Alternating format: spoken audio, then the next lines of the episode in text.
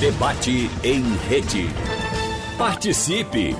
Rádio Jornal na internet. www.radiojornal.com.br Dados da Federação da Agricultura do Estado de Pernambuco, a FAEP, apontam que as exportações do agronegócio pernambucano alcançaram a marca de 147 milhões de dólares no acumulado de janeiro a abril deste ano de 2021, o que corresponde a um crescimento de 56% em relação ao mesmo período do ano anterior. Abrindo parênteses aqui, lembrando que estamos em meio a uma pandemia. Bom, e no primeiro quadrimestre deste ano, entre os principais produtos exportados estão açúcar, álcool, manga, uva e sucos. Somente esses cinco itens são responsáveis por 88,5% de toda a exportação nesse período. Assunto que nós vamos discutir e debater no programa de hoje com o presidente da Associação Brasileira de Produtores e Exportadores de Frutas e Derivados, Abra Frutas, Guilherme Coelho. Seja bem-vindo. Bom dia para o senhor, Guilherme Coelho. Bom dia, Wagner. Bom dia a, a, a Renato. Bom dia também ao meu amigo eh, Josimário. E muito prazer estar com vocês.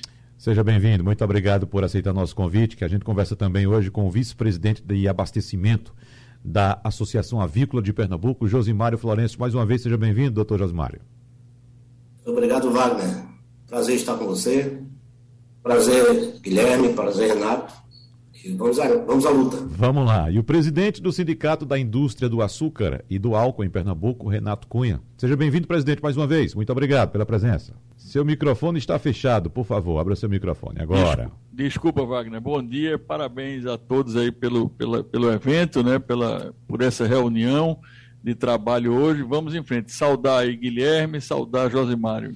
E a gente começa o debate com o senhor, Renato Cunha, porque esses dados que a gente trouxe aqui, esses dados divulgados pela, pela FAEP, apontam que o açúcar responde hoje pelo topo das exportações do agronegócio pernambucano, seguido inclusive pelo álcool. Então, o açúcar, uma movimentação só no primeiro quadrimestre desse ano de 70 milhões e meio de dólares. O álcool, quase 14 milhões de dólares.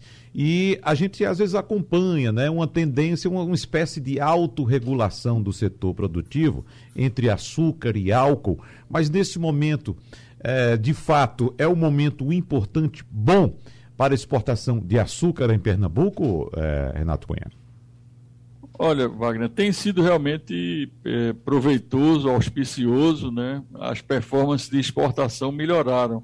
O açúcar é uma commodity que que tem muitos destinos, né? Norte da África, vários países, Marrocos, Tunísia, Argélia, Líbia, né? O leste europeu também, algumas cotas de mercado preferencial que a gente exerce, é, enviando açúcar para os Estados Unidos, para a Europa. É, e realmente o momento foi um momento de formação de estoques, sobretudo na Ásia, né? Com uhum. a pandemia, é, o asiático começou a comprar mais, a investir, né, fazendo com que, reforçando a sua segurança alimentar, né, países como Irã, Kuwait, Turquia, todos esses países passaram a investir é, sobremaneira no açúcar e nos grãos, no milho, é, em outros produtos como soja, né, o que ocorreu também até na China. Portanto, com esse câmbio mais favorável hoje às exportações, realmente o programa de exportações é, começou a ter novamente força, uhum. em que pese os custos de produção aumentaram muito também nas fábricas, nas indústrias. Né? Nós somos agroindústria no campo, a questão dos fertilizantes é, químicos, né? do aço que se utiliza. Então, realmente é, houve uma, um aumento de custos para importação de produtos é, do mercado externo, mas em compensação a cadência de, de, exportações melhorou. Aqui em Pernambuco, por exemplo, a gente pretende na safra que vai iniciar é, nos próximos dias é, esmagar cerca de 12 milhões de toneladas de cana, mas exportar pelo menos 500 mil toneladas de açúcar de um total de 1 milhão de açúcar a ser produzido. Então, realmente, eh, o mercado externo está funcionando né, como forma de dar um equilíbrio a um menor consumo que houve o ano passado, por exemplo, no etanol, né? que era um produto que, em função da pandemia, houve uma diminuição é, de consumo com as pessoas é, ficando mais em casa. Uhum. Mas o panorama é um panorama aí é, que é promissor, em que pese também, repito, os custos aumentaram, os salários aumentaram, né? a dinâmica da economia ela também é, tomou uma feição diferente nessa pandemia. O senhor cita o etanol com uma redução de consumo por causa do isolamento social, evidentemente da pandemia, mas nós lembramos também que até o ano passado havia um benefício concedido pelo governo brasileiro para a importação de etanol dos Estados Unidos. Houve algum impacto forte no setor produtivo local por causa desse benefício dado pelo governo brasileiro aos Estados Unidos? Esse, esse benefício prejudicou o setor aqui durante muitos anos, né? durante a última década tem havido essas importações, só que depois é, ficaram mais desenfreadas até que os produtores fizeram um movimento articulado mostrando que o produto nativo que gera empregos, né, ele não pode ter uma concorrência é, de um produto importado, né, que tem uma qualidade inferior, que já recebe subsídios lá fora. Então, isso reequilibrou, mas ainda assim, nos primeiros meses da pandemia, a situação de consumo foi muito danificada. Né? Uhum. Depois houve uma recuperação gradual na medida em que o, o, isolacion, o isolacionismo foi sendo é, minimizado. Né? No, no quadro como um todo, a política do etanol também depende muito da intervenção do governo. A gasolina é o carro-chefe dessa política, porque o produto em que pese ser um produto é, fóssil, de origem fóssil, que não traz nenhum benefício ambiental, só traz ônus, assim mesmo é um produto que é de origem é, da Petrobras e, de fato, é, ele é um produto que vende muito historicamente. Né? Então é uma competição também muito difícil com a gasolina. O etanol, inclusive, merece um espaço à parte nessa conversa que a gente uh, começa a ter a partir de agora. Daqui a pouco a gente volta a tocar nesse assunto, mas deixa eu saber aqui do setor também de frutas. Vamos falar de manga, de uva e dos derivados, como por exemplo os sucos. Então, presidente Guilherme Coelho, uh, esses dados que foram apresentados para o primeiro quadrimestre, de 24,4 milhões de dólares de exportação em manga, de 16 milhões e meio de dólares de exportação de uva, o que é que representam esses dados em relação à produção que tivemos em anos anteriores? Olha, é, deixa eu citar aqui, Wagner. O ano passado, tá? Eu vou aqui falar números de Pernambuco, mas vou até pedir licença também para falar do Vale, porque aqui é uma coisa só. Uhum. Mas em Pernambuco, o ano de 2020, foram exportadas de manga 95 milhões de dólares. Então, de Pernambuco saíram daqui 95 milhões de dólares. E uva nós tivemos uma exportação em 2020 de 72 milhões de dólares. Se a gente for falar do Vale, a gente tem uma grandeza, né? É, juntando aqui com a região da Bahia, que é importante a gente falar, nós vamos no ano passado para 321 milhões de dólares.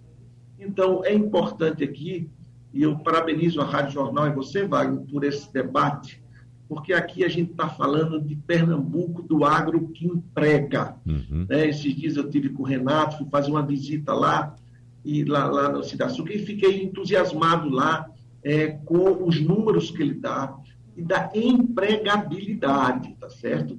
E olhe que eu sou engenheiro agrônomo de formação, e quando eu olho por ali, que vejo aqueles morros de cana, morro abaixo, morro acima, meu Deus do céu, esses caras são os heróis tá certo, de produzir cana aqui e efetivamente a tecnologia está chegando, está melhorando as coisas. E também o nosso querido é, Luiz Mário, que eu queria até dizer a vocês todos aqui, Vale, que nós fizemos juntos uma viagem, a convite do presidente da Federação de Pernambuco, Pio Guerra, tá? Geraldo Freire, inclusive, foi, e Luiz Mário também, nós estivemos no, nos Estados Unidos e no México, olhando o semiárido um semiárido que a gente, quando ouve, não tem chuva, a gente muitas vezes pensa que aquilo não vai para lugar nenhum, e é tudo de bom, porque no semiárido, geralmente, em algum lugar tem água, ou água do rio, ou água do poço, você tem terras e você tem o que precisa a agricultura, que é o sol. o sol é fantástico. É isso que faz a irrigação. Então, nós estamos muito animados, tá certo, é, em relação à, à fruticultura. Nós temos dados que nos informam em termos de exportações a nível nacional, que nós aumentamos a nossa exportação, Wagner, em 40% em dólar a nível nacional. Estou falando de todas as frutas nesse primeiro semestre, bem como aumentamos 29% em volume. Significa que o mundo está cada vez mais comendo mais frutas, alimentos saudáveis. E a empregabilidade também da fruta é muito grande, porque nós temos, por exemplo, a fruta uva, são quatro trabalhadores por hectare. Nós temos a manga, dá um e meio a dois. Então, isso é que a gente fica feliz. É o agro que emprega e que leva comida ao Brasil saudável e ao mundo. O agro do ovo, o agro de Luiz Mário, o agro da cana e o agro do Pernambuco. A gente pode falar também da bacia leiteira, dos pequenos produtores, não podemos esquecer, tá certo? Da, da agricultura familiar, que também gera emprego na ponta para quem precisa, entendeu? Então eu sou entusiasmado com esse agro que leva comida à mesa de todos os brasileiros. A gente vai detalhar essa questão da, da geração de empregos, presidente é, Guilherme Coelho. Mas só um detalhe que eu queria tirar logo agora, uma dúvida que eu queria tirar logo agora. O senhor falou da geração de empregos no nosso agro, na produção de manga, produção de uva, produção de sucos, na produção de ovos, que a gente vai falar daqui a pouco também. É, é, é um diferencial do agro dessa região do Vale do São Francisco em relação ao agro de outras regiões. Por exemplo, as plantações de soja, de milho, de algodão ocupam grandes espaços, grandes áreas, mas geram pouco emprego, porque é uma, já tem uma tecnologia bastante avançada no cultivo desse, de, de, desses, dessas commodities. Né? Então, esse é o diferencial que Pernambuco tem, mas eu acrescento: será que a tecnologia também não vai chegar nessa região, na colheita de manga, na colheita de uva, e aí vai aumentar a produtividade, mas também reduzir, reduzir a quantidade de empregos ou não? É, a sua colocação está tá muito bem posta. Né? Eu, eu costumo dizer é, que um, um, um trabalhador rural, ele não pega num grão de soja desde o plantio até a colheita. Uhum. É tudo máquina. É. Que isso é positivo, isso coloca o Brasil competitivo no mundo. Isso acontece com milho, acontece com algodão. Wagner, o algodão você colhe todo ele e ninguém toca em pluma de algodão. Tá certo? Uhum. Então, isso é muito positivo. Ao mesmo tempo, a soja, o milho, tá certo? O algodão, a carne, eles saem com bilhões de exportação. Nós outros não temos esses números tão fortes, mas nós temos o emprego. A tecnologia está chegando ao campo da fruticultura, mas algumas culturas são mais artesanais do que outras. Se você for ver a colheita de laranja, em São Paulo já existe uma colheita é, é, é, mecanizada, né? a seleção também é mecanizada, mas eu penso que isso demora um pouco, porque tem certas culturas que são artesanais, desde, a, desde o trato cultural, a colheita, e aí, Wagner, tem o acondicionamento da embalagem que vai ser exportada. E aí é que eu queria lhe falar da beleza, tá certo, que é essa atividade da fruticultura que precisa da melhor mão de obra, que é a feminina. Aí a gente insere a mulher no processo. Né? Não tem ninguém que saiba colher um cacho, que saiba tirar ali uma bagacinha que está podre ou que está arranhada, que sabe colocar dentro de uma caixa, de uma sacolinha, de fechar, um carinho, dedicação, zelo como a mulher. Então, aqui no Vale do São Francisco, a gente diz que geralmente o homem da casa, né, ele já tem o seu emprego, já trabalha alguma coisa no agro. Aí vem o segundo salário, que é o da mulher, que fortalece o emprego e renda para o trabalhador rural aqui da região. Muito bem. Muito bem colocado. V vamos saber também agora da, de Josimário Florencio da, a, a respeito da produção de ovos, que a gente sempre enche os olhos aqui quando Josimário chega com um dado. São 6, 7, 8 milhões de ovos produzidos por dia ou mais, hein, presidente Josimário? É, meu amigo Wagner, as coisas andam numa velocidade muito grande nesse ramo. Ainda bem. Hoje, hoje Pernambuco já produz 12 milhões de ovos. 12 milhões de ovos por dia. Uhum. Cerca de 14 milhões de frangos por mês. Uhum. Essa seria a produção da agricultura de Pernambuco. Uhum. E a geração de emprego, eu pediria licença aos colegas para dizer que, na condição que a agricultura emprega, é uma condição diferenciada. Né? A gente emprega em todas as regiões do estado de Pernambuco e nas piores regiões, eu diria. Né? Por exemplo, em pleno semiárido tem agricultura. Em São Bento do Una, no agreste seco, sofrido, sem água, tem agricultura. E hoje a agricultura emprega cerca de 200 mil pessoas em Pernambuco. Um faturamento acima de um bilhão de reais por ano. É, são números fantásticos, dado a dificuldade que o setor enfrenta. Né? Eu vi o Renato falar das exportações de açúcar, isso é uma coisa fantástica. Né? Os problemas do, do agronegócio são semelhantes, apenas com roupagem diferente. Né? E os colegas falaram muito bem da exportação, que foi o grande salvador da pátria. Né? Mas Pernambuco, o Nordeste como um todo, não exporta ovo e não exporta frango. Então a gente tem que produzir para o mercado interno e sofrer as consequências de mercado interno é, abatido por uma crise fantástica provocada pela pandemia. Então a gente não teve, infelizmente, essa válvula de escape. Né? E, e hoje a gente está assim, amargando prejuízos, mas continua empregando, continua firme e forte. É, Renato bem colocou que a cana-de-açúcar foi embora, o açúcar foi embora, na verdade, mas o milho e a soja foi embora também. Então, para a gente que é transformador de grãos em proteína animal, está sofrendo. Sofrendo bastante. Está sofrendo o pessoal do leite, o pessoal da carne, o suinocultor, o piscicultor e o avicultor, que é o maior ramo dessa, desse agronegócio animal. Agora, por que a avicultura não exporta? É pela natureza do produto ou por, porque há outra dificuldade? É. A agricultura não exporta por dois motivos. Primeiro, custo a gente tem um custo elevado de produção em relação a, por exemplo, o Paraná, que é o maior exportador do país. É, e no, na questão de frango. E na, no ponto da questão de ovo, a agricultura não exporta por conta de logística. Né? A gente tem um produto altamente perecível que não aguenta uma viagem de navio, por exemplo, de 28 dias, de 25 dias. Os maiores centros consumidores do mundo estão a, mais de 20 dias de viagem de, de, de navio. E exportar ovo, que é um produto de baixo valor agregado de avião, fica impraticável também. Uhum. Então, essa condição, o Nordeste vai demorar, vai levar algum tempo para poder chegar na condição de exportador de ovo para o mercado internacional. Bom, segundo dados do IBGE, Pernambuco atingiu nos três primeiros meses de 2021 a sua maior taxa de desocupação desde 2012.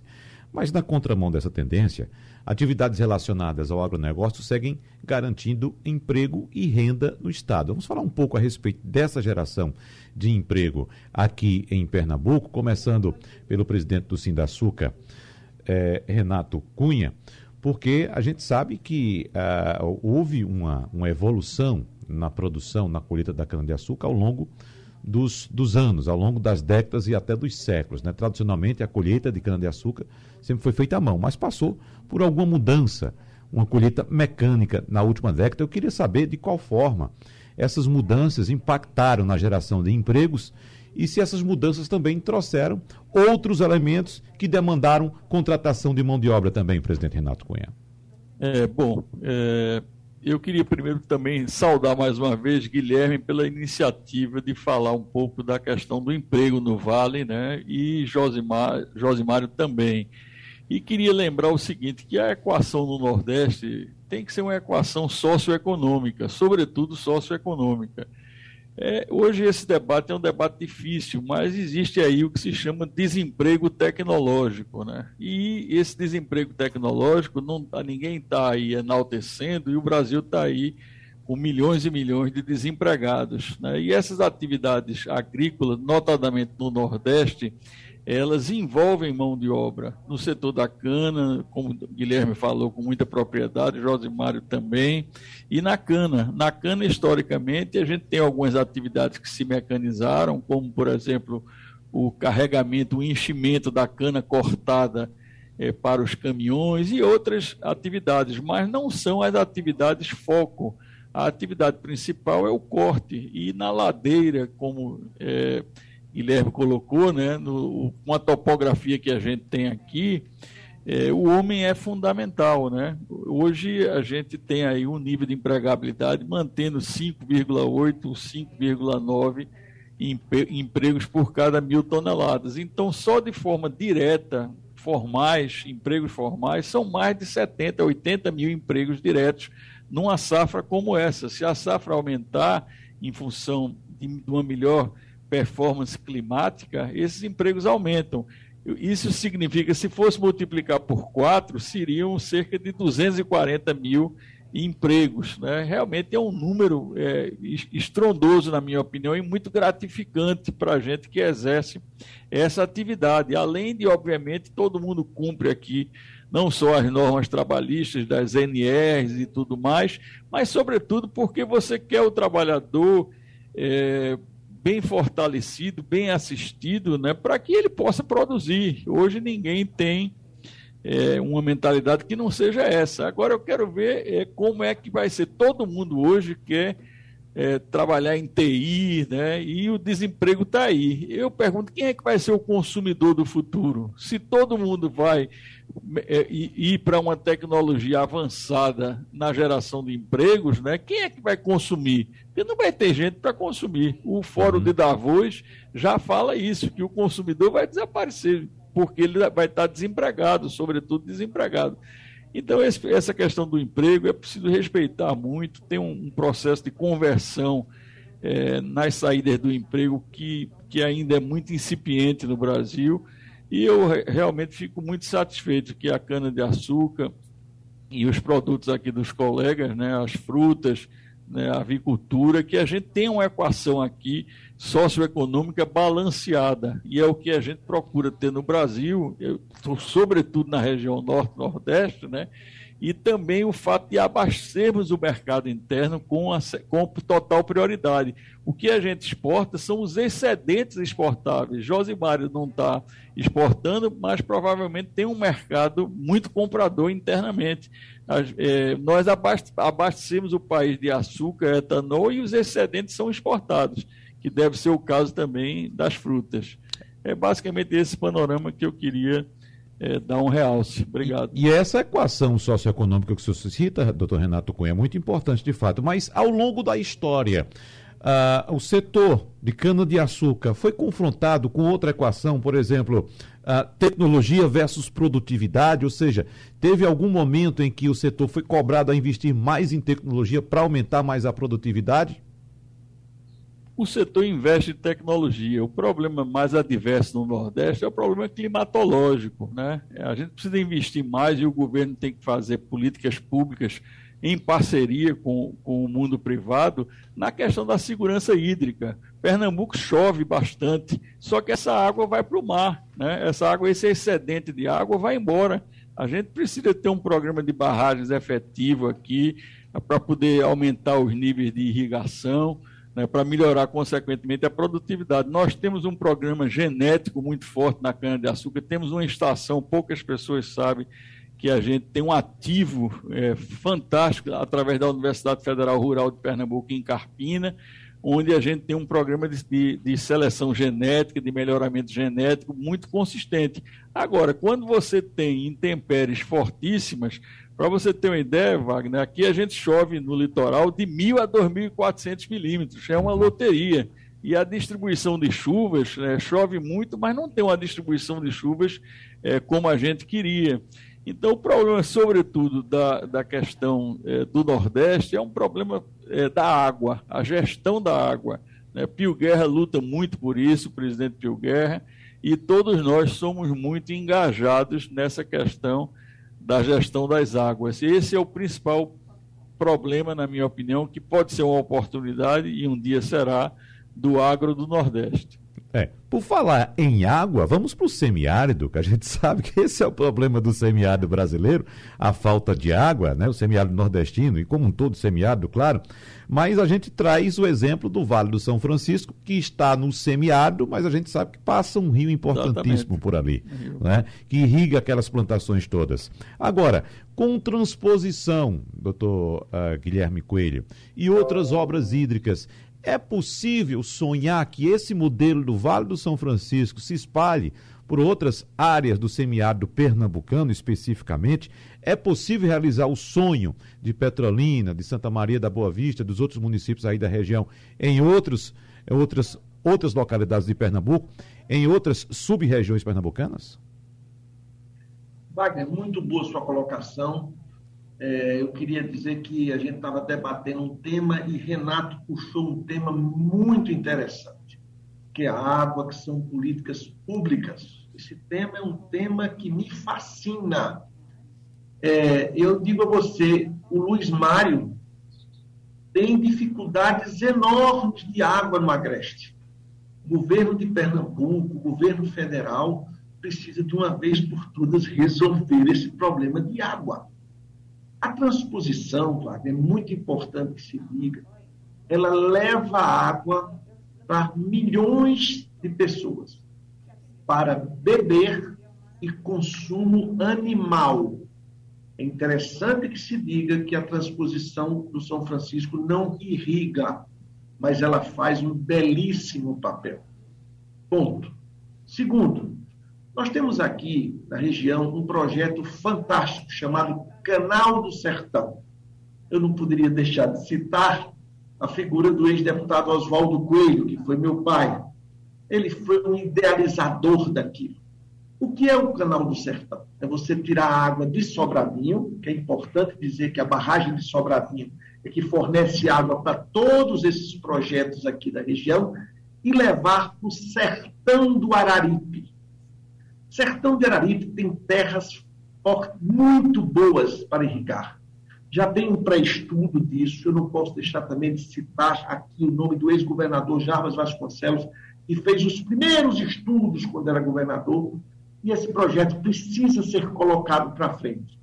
Porque Renato sabe disso, Luiz Mário sabe disso, você sabe disso. A diferença de um cidadão aqui no Vale que tem um lote de irrigação, de goiaba, de uva, de manga, de acerola, ele existe junto dele, a família dele, a prosperidade. Ele melhora de vida. Enquanto aquele cidadão que está nas áreas de sequeiro, quando não tem a água, ele não tem essa, essa liga com a prosperidade. Ele olha, mas ele não tem, ele é um desesperançado então, os governos temos que fazer com que cada vez mais nós possamos fazer irrigação. Água tem, tem água, não vai faltar água, tem água, isso não é a água do mundo que vai secar nada. O que precisa são políticas públicas, como também a capacitação das pessoas. No nosso ramo é muito importante Ali, uma pessoa que trabalha lá com o Luiz Mário, se ela não pegar o ovo direitinho, todo dia ela quebra dois, três ovos, todo dia. Aí você vai vendo. O outro, se não cortar a cana direitinho, corta mais em cima, fica um pedaço de cana embaixo, no chão, que podia estar tá fazendo açúcar ou algo. A uva, se a moça não cortar direitinho, ela sai deixando o que a gente chama do cacho banguelo, que o cacho banguelo não tem valor. Então, eu penso que é um trabalho de gigantes, uhum. de determinada e tenha compromisso com o agronegócio, que vai fazer com que o nosso Estado seja destacado. Nosso Estado está meio eh, parado no agronegócio, a gente precisa agitar mais ele. Doutor Guilherme, vamos detalhar melhor essa questão também do clima, como citou o doutor Renato, da questão do regime de chuvas. E eu trago, inclusive, aqui uma declaração de um produtor que o senhor conhece muito bem, José Gualberto, aí da região do São Francisco, que citou aqui, a gente estava debatendo essa questão das chuvas, ele citou, olha, o que a gente não quer no sertão agora é chuva, porque uva, né, uva não se dá com muita chuva, né? Tem que ser uma quantidade de água bastante controlada para você poder produzir uva adequada para determinado é tipo, lógico. né? Então, é, o nosso Cego Alberto é gente muito boa, é, é o presidente hoje da Vale Export, isso. É o homem que iniciou quando ninguém acreditava em vinho aqui, o Santa Maria da Boa Vista, com o doutor Pécio Pisamilho, ele diz uma coisa certa. A gente quer que não chova, se pudesse a gente organizar, não chovia só nas áreas irrigadas. Uhum. Mas a gente quer que chova bastante nas áreas de sequeiro, porque muita gente depende da chuva para sobreviver. Exatamente. Então é preciso desmistificar essa questão da chuva, porque tem a questão da irrigação e também da cultura que vai ser feita naquela terra, né? E nós temos muitas terras, como o senhor disse, terras boas, terras produtivas no sertão, mas aí fica sempre aquele dilema: ah, a gente não planta porque não chove. Mas qual seria a cultura ideal? É preciso ter chuva, né? Porque a gente fica sempre esperando por chuva no sertão. Eu acho até é, é tão difícil quanto ficar esperando sol no Canadá, né? Ou, ou, ou é. falta de, de, água no Canadá. É, é, veja só, o que é o CEPATSA? Centro de Pesquisa do Trópico Semiárido. É a Embrapa daqui da região do semiárido, que estuda de que maneira um cidadão que mora longe do Rio São Francisco ele pode sobreviver? Aí você tem, através da sua cisterna, através da irrigação in situ, uma, de posto tubular, é assim que ele sobrevive. Tá? Mas tem ao mesmo tempo lembrar, com a pesquisa, que a cada 10 anos que você planta milho, você só colhe 3, 7 você perde por falta de chuva. Nosso Renato agora falou de, de, dos milímetros de lá. Aqui não chove 400 milímetros. É. Então, o que nós precisamos é tornar áreas de sequeiro que não tem água em áreas com irrigação, para que as pessoas possam cada vez melhorar. Agora, você falou aqui, é fantástico, eu vou concluir rápido. Nós fazemos aqui uma agricultura de alto nível. De alto nível. Nós não devemos a lugar nenhum. Que é a chamada agricultura com uso racional da água. Nós usamos aqui o gotejamento, que é aquela gotinha caindo na raiz da planta, que só vai ali a necessidade da planta, uhum. ou microaspersão. Nós não aqui devastamos caatinga, nós não tocamos fogo em mata, a gente respeita a sustentabilidade do água. Como nós fazemos, Renato e todo o pessoal da cana faz, o nosso Luiz Mário também, então, quem mais cuida da sustentabilidade do agronegócio somos nós que produzimos, que a gente sabe que precisamos cuidar para termos o agro eternamente. Doutor Guilherme, o senhor está se referindo a Josimário como Luiz Mário, vou fazer aqui lembrete para o senhor, que é Josimário Florencio. Eu tô, tô adotando o papel de seu advogado, viu, Josimário? Mas eu sei que você você que você não, não ficou chateado. Posso chamar esse homem errado.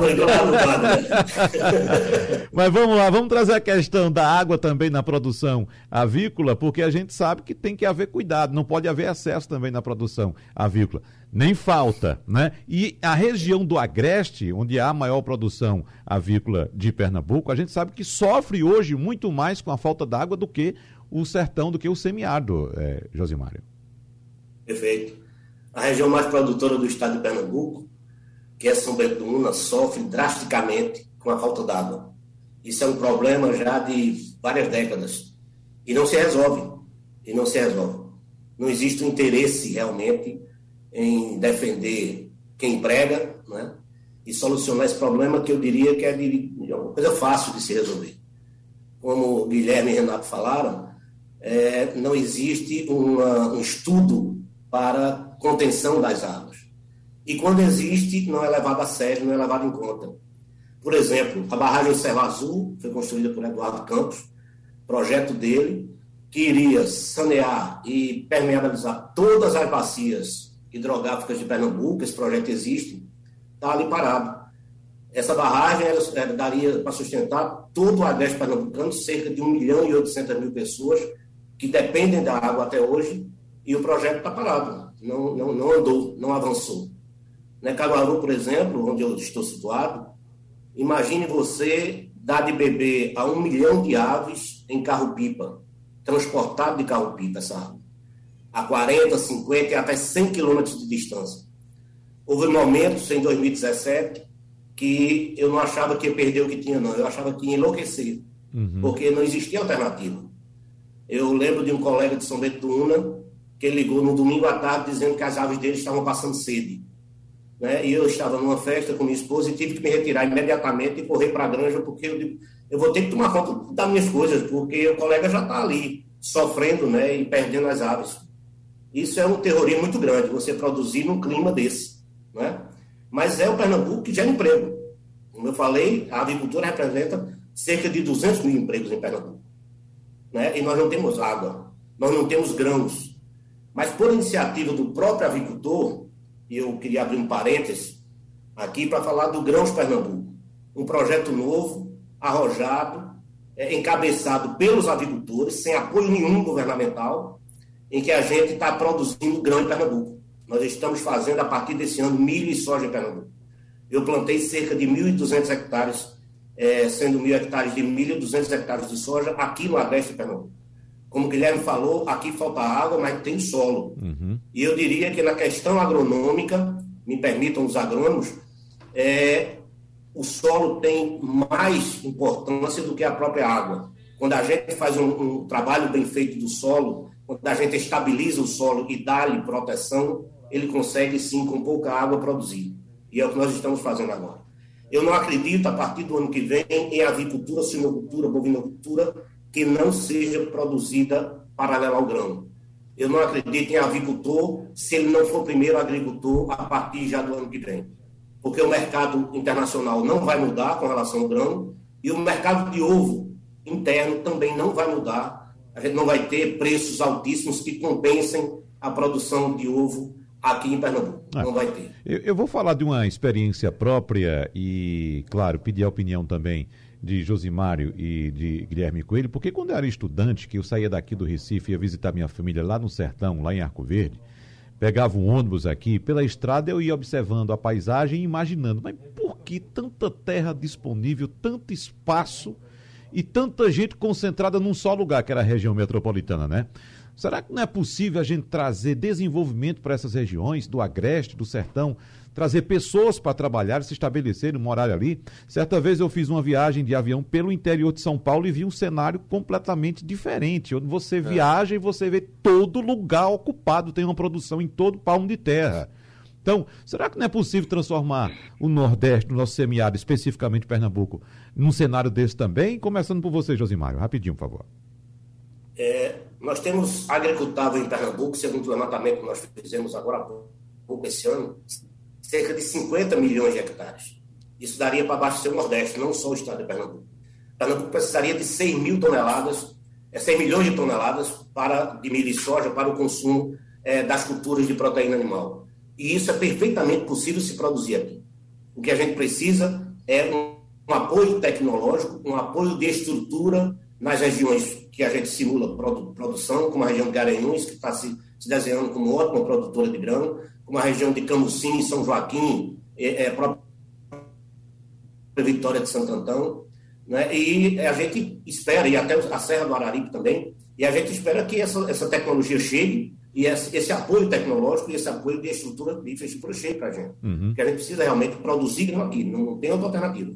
Não existe uma alternativa diferente disso, não existe. Gostaria de saber agora do presidente do Sindaçuca, é Renato Cunha, a opinião dele a respeito de uma guerra que se trava em todo o planeta hoje contra os combustíveis fósseis. E nós sabemos que o Brasil, inclusive, tem problemas, porque o Brasil não tem condições de refinar todo o petróleo que extrai aqui de sua costa. Né? Inclusive com óleo diesel tem que importar também, porque não tem condições de produzir para abastecer toda a frota. E a gente sabe uh, dos bons olhos que o planeta tem para o combustível verde, no caso, o, o etanol. E a dúvida fica: será que o Brasil não tem condições de alimentar toda a sua frota, de abastecer toda a sua frota com etanol? Falta o que para que a gente chegue a esse nível, doutor Renato Cunha? Olha, falta sob o ponto de vista burocrático, dos interesses econômicos divergentes, falta muita coisa. Mas nós temos já um combustível verde que é o etanol. Inclusive, a gasolina do Brasil ela já é um pouco verde, porque ela tem 27% de etanol misturado. É, nós estamos no mundo numa fase de transição, sem dúvida alguma as matrizes energéticas estão mudando numa velocidade grande. Né? As próprias eh, empresas de petróleo, elas hoje dizem que são empresas de energia. Elas se auto-intitulam como empresas de energia, onde a fonte não é necessariamente o, o petróleo. É, é um processo que vai ocorrer até 2030, 2050 e está indo célere, porque, de fato, essas metas que são estabelecidas nessas rodadas internacionais, nas conferências de partes, são metas que foram feitas para serem cumpridas. E vem aí a era do hidrogênio. Uhum. já começou a era do hidrogênio, do hidrogênio verde, né, que é um combustível fundamental, principalmente em alguns países como Portugal, Espanha, Alemanha, já estão focando muito é, na questão do hidrogênio verde através de um processo de eletrólise da água, né, que é um processo caro, mas é um processo onde se vai separar na água as moléculas de hidrogênio. Né? O etanol ele é um produto é, de mobilidade dos automóveis, dos veículos, e ele, o etanol ele é um cacho ou um balde de hidrogênio. Ele também entra na era do, do hidrogênio automaticamente. Ele já era da, dessa época quando ninguém falava no hidrogênio como alternativa, apesar dos experimentos de, do, do, hidrogênio terem funcionado até no início do século passado. É, no entanto, o etanol, a, a, composição química dele é C2H5OH. Ele tem seis moléculas de hidrogênio. Portanto, os automóveis com célula de combustível, onde a transformação é, do etanol é, em em elétrico no próprio carro é uma realidade, com alguns montadores já fazendo esse processo. Agora, tem os interesses divergentes, falta muita coisa no mundo ainda. A gente fala muito em combate à poluição, mas você tem aí o sistema dos navios, por exemplo, usando petróleo o tempo todo. A aviação está ensaiando, ela vai uhum. ter que se reconfigurar até 2027, por exemplo. Ela tem metas aí para usar alguma coisa mais limpa é, dentro do, da sua matriz de, de combustíveis. A, a, academia estuda com muita velocidade e os recursos vão, vão vir para essa era do hidrogênio. Né? No Brasil, por exemplo, swap é uma realidade. A possibilidade de, de, de, um, de um grupo francês investir aqui, como tem também no Ceará investimentos previstos, né? transformando a água né, através de um processo limpo, porque a energia solar e a energia eólica podem fazer com que essa eletrólise funcione. Agora, as coisas não são num estalar de dedos. A gente vai ter aí algum tempo e é preciso ver também o, o a questão dos interesses econômicos divergentes. Né? Uhum. Mas, sem dúvida, que a gente é, confia muito nessa mutação é, das matrizes, é, sem dúvida alguma, é um movimento é, irreversível. E acho que as metas, como nós temos, por exemplo, no nosso setor, um programa de CBIOS, que é um programa de certificação por certificadoras independentes, atestando a qualidade do produto feito é, oriundo da agroenergia, do campo, né? mas as metas aí são obrigatórias porque essas metas que existem muitas, por exemplo, crédito de carbono, se fala muito, mas é preciso que haja uma meta obrigatória para a pessoa, para o empreendedor que, que quer beneficiar o meio ambiente, tem uma meta para cumprir, para poder estar ranqueado como é, aquele produtor que vai melhorar o meio ambiente efetivamente através de uma certificação. Então as coisas estão andando, há esse grande potencial o Brasil é um, é um, grande produtor de etanol hoje, o segundo maior do mundo, perde ainda para os Estados Unidos, mas tem um, um mercado muito promissor. É, é, mais fácil você crescer na questão mercadológica quando há um mercado demandante. Né? Pior é você, muito pior é você entrar com um produto que você sabe que é limitada a a compra dele na ponta final. Uhum. No entanto, a perspectiva do, do etanol é uma perspectiva mercadológica muito consistente. Uh, Guilherme Coelho, eu coloquei no bloco passado uma questão para Josimar a respeito da ocupação desses espaços que nós temos ainda é, é, desocupados no interior do estado, inclusive com esse avanço uh, da temperatura, essas mudanças climáticas, há uma possibilidade de desertificação em áreas de Caatinga do Nordeste. Mas eu queria também, já para a gente encerrar, que o senhor trouxesse para a gente qual o, o principal cliente do Vale do São Francisco hoje, no quesito de importação, no caso dos clientes, de frutas, para que eu possa chegar nesse país e dizer lá, pegar uma uva, chupar uma uva no país desse e dizer: olha, isso aqui é plantado no quintal da minha casa. Olha, estou vendo que tem três minutos, eu vou falar tudo em dois. Certo. Não acredito em desertificação. Uhum. Não acredito. Não existe aqui nada parecido com esta palavra, tá certo? É um clima semiárido. É como eu disse, aqui ninguém está desmatando, acabando com caatinga, não. Então, isso aí, nada. Vamos lá. 75% das frutas daqui do vale, que é a manga e a uva, produzidas são enviadas para o mercado comum europeu.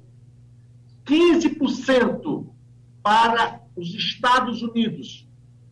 5% mais ou menos, um pouquinho mais para a Inglaterra e o resto para o resto do mundo. É assim que se configura nossas exportações.